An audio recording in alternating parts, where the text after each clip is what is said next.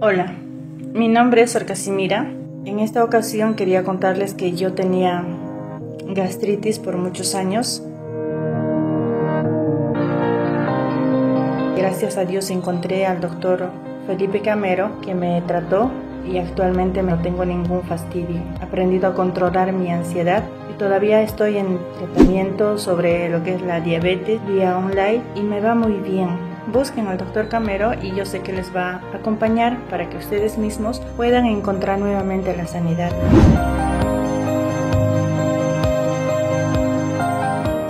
Hola, hola, bienvenidos todos a este capítulo 7, Vida plena, secretos bíblicos.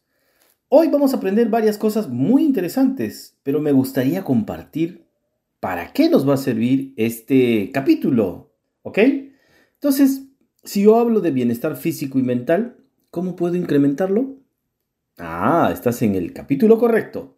Si yo quisiera reducir el estrés, la ansiedad, ¿este capítulo me puede servir? Sí, claro que sí. ¿Me podría servir también para aumentar la energía, la vitalidad, fortalecer mi sistema inmunológico? Ups, claro que sí, claro que sí. Y obviamente mejorar el estado de ánimo y la calidad de vida.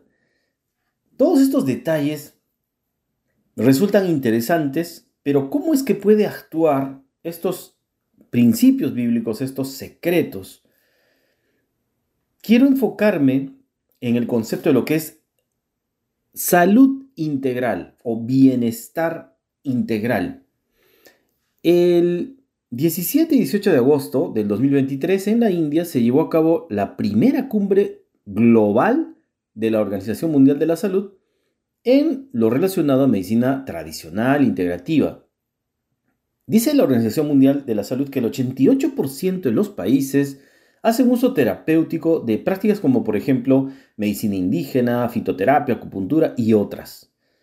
Dentro de ese concepto está también la medicina integrativa, que es parte de lo que ha significado el formar neurointegración, como parte de la medicina integrativa, que trata, en base a un soporte científico, académico, unir conceptos ancestrales. Y en este caso, ¿por qué no hablar de un concepto tan fundamental que es el estudio de la Biblia?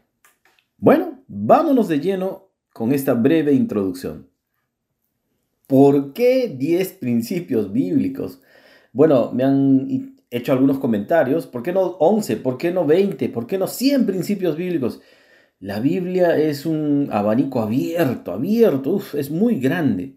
Sin embargo, he pretendido, porque repito, es una pretensión mía, resumir un poquito en estos 10 principios cuestiones que de repente ya las conocemos, pero que sí podrían cumplir con los beneficios que hace un instante mencionaba. Vamos a empezar por el más importante de todos. Amar a Dios sobre todas las cosas.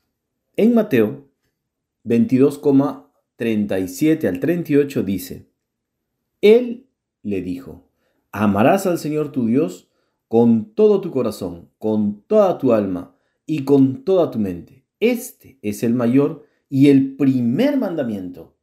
Palabra de Dios. La fuente verdadera de salud es Dios mismo, o sea, basta que lo entendamos, es más que suficiente para poder saber que estamos yendo por el camino correcto. Cuando lo amamos por sobre todas las cosas, experimentamos dos cosas que son fundamentales a mi modo de ver. Primero, una paz interior que fluye dentro tuyo y te sientes en armonía, en comunión con tu entorno, contigo mismo. Y lo otro que fluye dentro tuyo es el amor. Y eso se va a ver reflejado a través de nuestras vidas. Esto es trascendental. Otro principio que yo lo saco de los diez mandamientos, ¿no? Es amar al prójimo como a ti mismo. En Mateo 22,39, que es un versículo que continúa, dice, ¿no? Y el segundo es semejante a este, amarás a tu prójimo como a ti mismo. ¿Qué significa esto? Dios nos enseña la importancia de la compasión, del servicio a los demás. Pregunto, cuando yo hago un emprendimiento, y por cierto, a ver si le acompañan a Bianca, eh, está en Instagram ABS Accesorios, subguión OFC. Ella está haciendo un emprendimiento. Y yo le, le explicaba a Bianca, no se trata de vender objetos y por vender y por ganar dinero. No, no, no, no, no. Uno entra al servicio. ¿Al servicio de quién? Al servicio del prójimo. O en otras palabras, cuando yo quiero vender, ¿puedo entrar en un servicio? Sí. Y si tu enfoque es servir al otro, la venta va a estar bendecida y va a estar totalmente prosperada. ¿Se entiende? Entonces, todo es servicio en esta vida, todo, todo, todo lo que hagamos, todo. Y si dentro de este concepto entra en mí el concepto de la compasión, del amor al prójimo, pues entonces estamos cuidando del otro. Estamos cuidando del otro, pero acá viene algo increíble. Estamos cuidando de nosotros mismos y es palabra de Dios. Esto es lo máximo.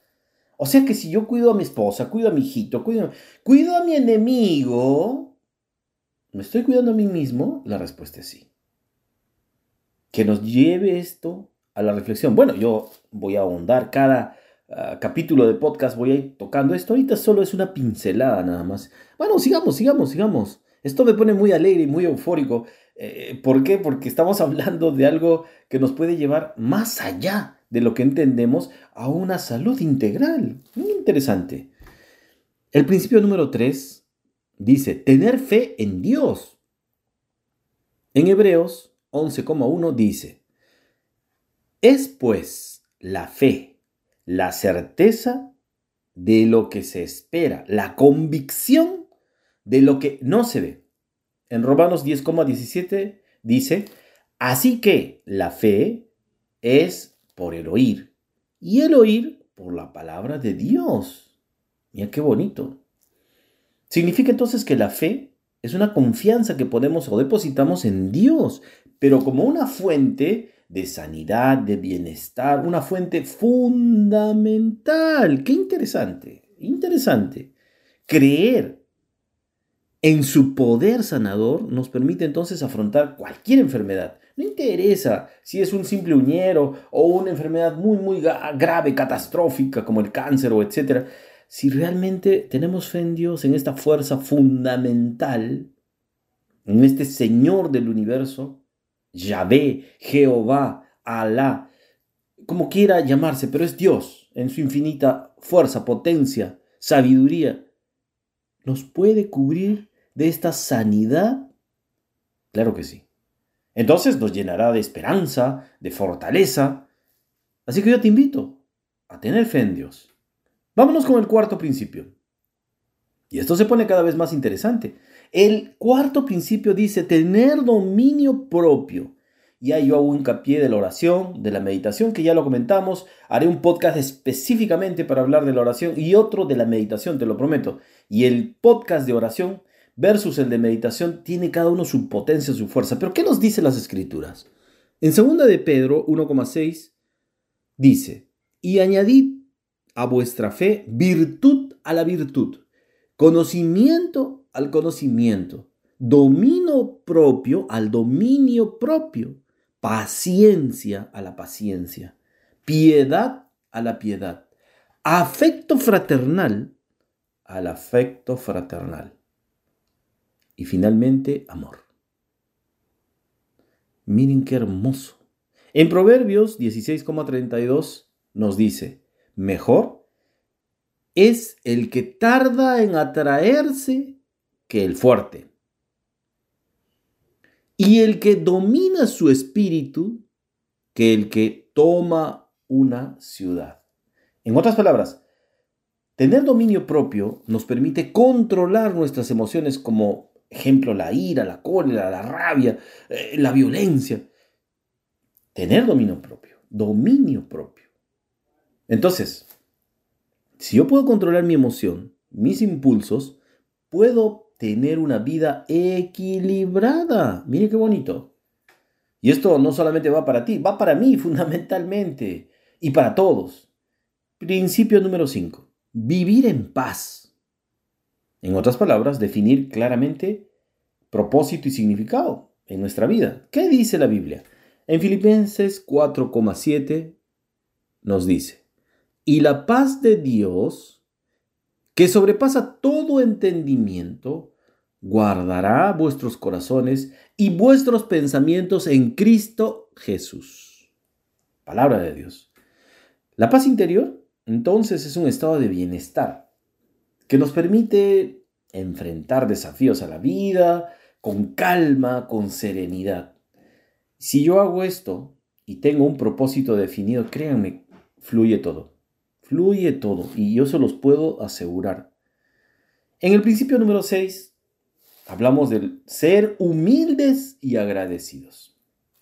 En Filipenses 2,3, nada hagáis por contienda o por vanagloria, antes bien, con humildad, estimando cada uno a los demás como superiores a sí mismo. Palabra de Dios. La humildad entonces nos permite reconocer nuestras limitaciones y acá viene la clave, a depender de Dios. Depender de Dios. El ser humilde es aceptar esta sabiduría, esta voluntad de Dios y poder entonces entender que para que yo pueda hacer lo que sea, necesito depender de este ser que es todo amor, que es Dios. Entonces, ¿qué me queda? Vivir agradecido, vivir agradecido. El principio número 7 nos habla de tener control de las emociones. Atento con este dato, control de las emociones. En Proverbios 14,29 nos dice, el tardo a la ira tiene gran prudencia. El de genio pronto pone de manifiesto su necedad. Ah, palabra de Dios, bien interesante. O sea, si yo tengo control de mis emociones, que de por sí ya es un principio bíblico, ¿no? Fundamental para tener una buena salud mental, espiritual, etc. ¿Qué me está diciendo la Biblia? La importancia de mantener este autocontrol, no permitir que el enojo, que la cólera, hace un instante ya lo comentábamos, domine nuestras acciones. Por tanto, buscar siempre la paz en nuestras relaciones. Vámonos con el principio 8. Perdonarte, liberar culpas y perdonar a los demás. ¿Qué nos dice Mateo 6,14? Porque si perdonáis a los hombres sus ofensas, os perdonará también a vosotros vuestro Padre Celestial. Palabra de Dios. El perdón es esencial, es fundamental para nuestra salud mental y emocional. Yo te lo digo por experiencia personal. Cuando yo tengo control, literal, cuando tengo control de mis emociones, de mis de mi cólera, de mi rabia, no sé, etcétera, que me llevan a la culpa, atentos con este dato, y me perdono a mí mismo, me libero. Entonces, perdonar al otro, y si yo no empiezo perdonándome a mí mismo, pues no puedo perdonar a nadie. Es muy importante entonces, primero, perdonarte, porque no somos perfectos, somos seres que paramos cometiendo errores. Y si tú has liberado esta tu culpa, bueno, en el caso de los católicos tenemos una herramienta poderosa que es literal ir a confesarse ¿no? al sacerdote. Eso puede ser controversial con nuestros hermanos, eh, los, los cristianos en general, pero el confesarse o confesar en público en la asamblea es hermoso porque te libera, te libera. Esto es precioso. ¿Ok? Si yo estoy liberado y puedo además perdonar a mi prójimo, nuestro corazón se libera de estos resentimientos, de la amargura. ¿Y esto nos puede liberar de la enfermedad? Claro que sí, claro que sí. Vámonos con el principio número 9. Tener una nutrición saludable. A ver, vamos a ver, ¿qué nos dice la Biblia? Primera de Corintios 6,19. ¿No sabe que su cuerpo es templo del Espíritu Santo? ¿Quién está en ustedes y al que han recibido de parte de Dios? ustedes no son sus propios dueños. Ah, palabra de Dios. Entonces, ¿qué nos está diciendo la Biblia? Enfatiza esta importancia de cuidar el cuerpo, que es templo de Dios, que es templo del Espíritu Santo. ¿A través de qué? Una dieta equilibrada, saludable, etc. Haremos todo un capítulo para hablar solo de la nutrición. Y finalmente, el principio 10. Contar con una comunidad de apoyo. En Eclesiastes 4,9 nos dice, Dios nos está hablando por medio de, de este libro sapiencial, ¿no? Dice así, dos son mejor que uno, porque obtienen más fruto de su esfuerzo. Palabra de Dios. La comunidad y el apoyo mutuo son esenciales entonces para el bienestar emocional, espiritual y, por qué no decirlo, no solo mío, sino de mi familia, de la comunidad entera, donde yo esté, o de mi círculo social, lo que fuera. La Biblia entonces nos enfatiza la importancia de estar en comunidad y ayudar a los demás. No olvidemos de este concepto, ayudar. Tú estás ayudando, te estás ayudando a ti mismo. ¿Ok? Bueno, este ha sido un breve repaso. En el audiolibro, ustedes lo tienen completo y desarrollado uno por uno, pero bueno, acá un breve repaso y la promesa de hacerlo, mm, desarrollarlo más, ¿no? En la intro hemos escuchado el testimonio de la hermana Casimira, es una religiosa católica y hermoso su, su testimonio. Ella estaba con una gastritis, un problema de diabetes con un tema a nivel del ojo, una retinopatía. Dios gracias, eso ya ha sido resuelto. Pero el momento que hace el testimonio, ella simplemente comenta de su gastritis, ¿no? Una gastritis crónica. No voy a entrar en detalles, pero sí comentar que la gastritis es sinónimo de cólera, rabia y de un problema indigesto, es decir, yo no puedo digerir este problema. Y ella tenía un problema serio con papá. Pero una vez que hace el perdón y la reconciliación, ocurre un milagro. Primero, un milagro de sanidad moral, es decir, esta reconciliación con su padre. Y lo segundo, ¿por qué no decirlo, no? Es un milagro de sanidad física, porque ya había tomado un montón de pastillas, un montón de tratamiento, había ido un montón de gastroenterólogos y desaparece la gastritis. Entonces, ¿el perdón es milagroso? Por supuesto que sí. Y ahí solo estamos hablando de un principio bíblico, ¿verdad? Yo quería traerte esto para que tú puedas ir reflexionando en lo que se ha ido mencionando, detén la grabación en cada uno de los principios, analiza, ve a la luz de esta escritura, eh, medita, reflexiona un poquito en cada mm, pasaje bíblico que hemos ido leyendo. Si tuviéramos que hablar entonces, en resumen, dentro de lo que es neurointegración, tendríamos que comentar que estos principios bíblicos se pueden aplicar y se deberían, en realidad toda la humanidad, ¿no? Se deben, se pueden aplicar en nuestra vida diaria, pero que nos van a llevar a lo siguiente. Primero, si yo incorporo la oración, la meditación en mi rutina diaria, puedo lograr no solo un bienestar físico, sino también mental y espiritual. Y esto me podría llevar a una, repito, no solo una vida saludable, sino inmunológicamente mejora todo, a nivel del cuerpo, si hay un, conflicto en la funcionabilidad de un órgano, podría regenerar, y para algunos autores que hablan de metafísica, que hablan de física cuántica, incluso hay involuciones a nivel de ADN. Esto también será motivo de todo un podcast, eso lo vamos a dejar para más adelante, después que terminemos de revisar cada principio bíblico. Otra cosa que, podría yo comentar dentro de neurointegración es que realizar elecciones alimentarias saludables, pues me lleva también a tener una vida saludable, ¿no? No solamente alimentos, sino también llevar a una, ejemplo, practicar ejercicios, hacer caminatas, hacer eh, un ejercicio puntual, deportivo, ejemplo, natación, básquetbol. Todo va bien, entra muy bien. Cultivar relaciones positivas y de apoyo. Ah, interesante. O sea, yo no puedo vivir aislado como un hongo, necesito vivir en comunidad, y esto ya lo habíamos discutido.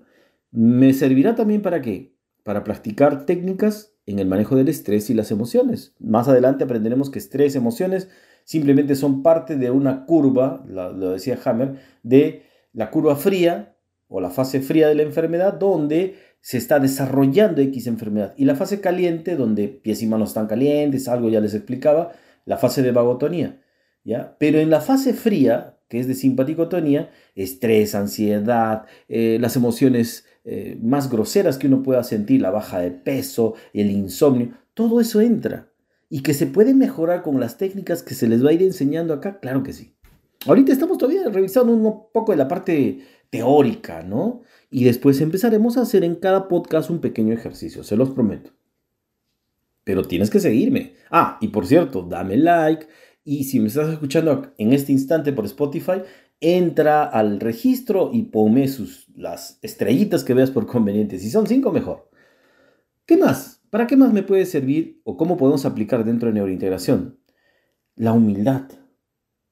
Es decir, eh, yo voy a asimilar este concepto, lo voy a estudiar, lo voy a analizar. Vamos a ver que si lo que dice el doctor Camero es verdad o no, lo analizo, lo empiezo a trabajar en mi vida, estudio un poco más. ¿ya? Pero si acepto yo estos conocimientos, estoy entrando en un concepto de humildad. Y por tanto, buscar ayuda cuando sea necesario.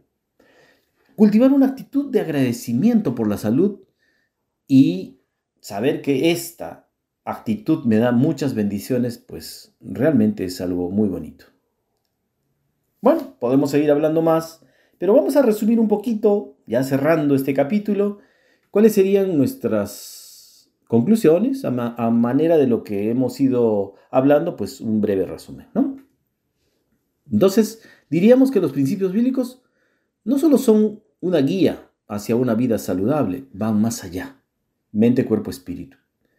Eh, ¿Nos pueden ayudar a cultivar una profunda conexión con Dios? Claro que sí. Profunda conexión con Dios.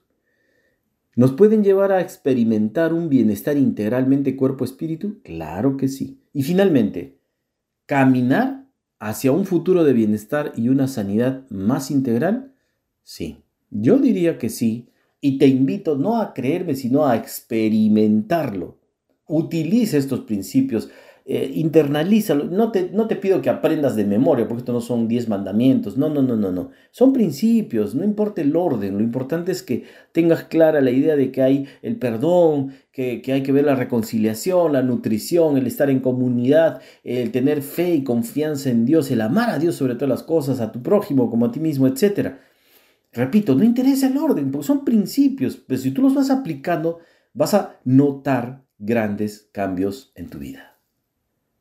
Esto ha sido todo por hoy y solo al despedirme, solo me queda desearte muchas, muchas bendiciones en este tiempo cuaresmal que estamos acercándonos al tiempo pascual, ¿no? Este tiempo en el que Cristo entra en las tentaciones de 40 días en el desierto, ¿no?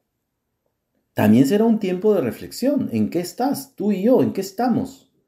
Y la iglesia viene a decirnos que tenemos tres herramientas, la limosna, el ayuno y la oración. ¿sí? Hoy día hemos hablado bastante de la oración. Entonces, importante, el ayuno, limosna y oración. Esto ha sido todo por hoy. Te espero en el capítulo 8. Nos vemos.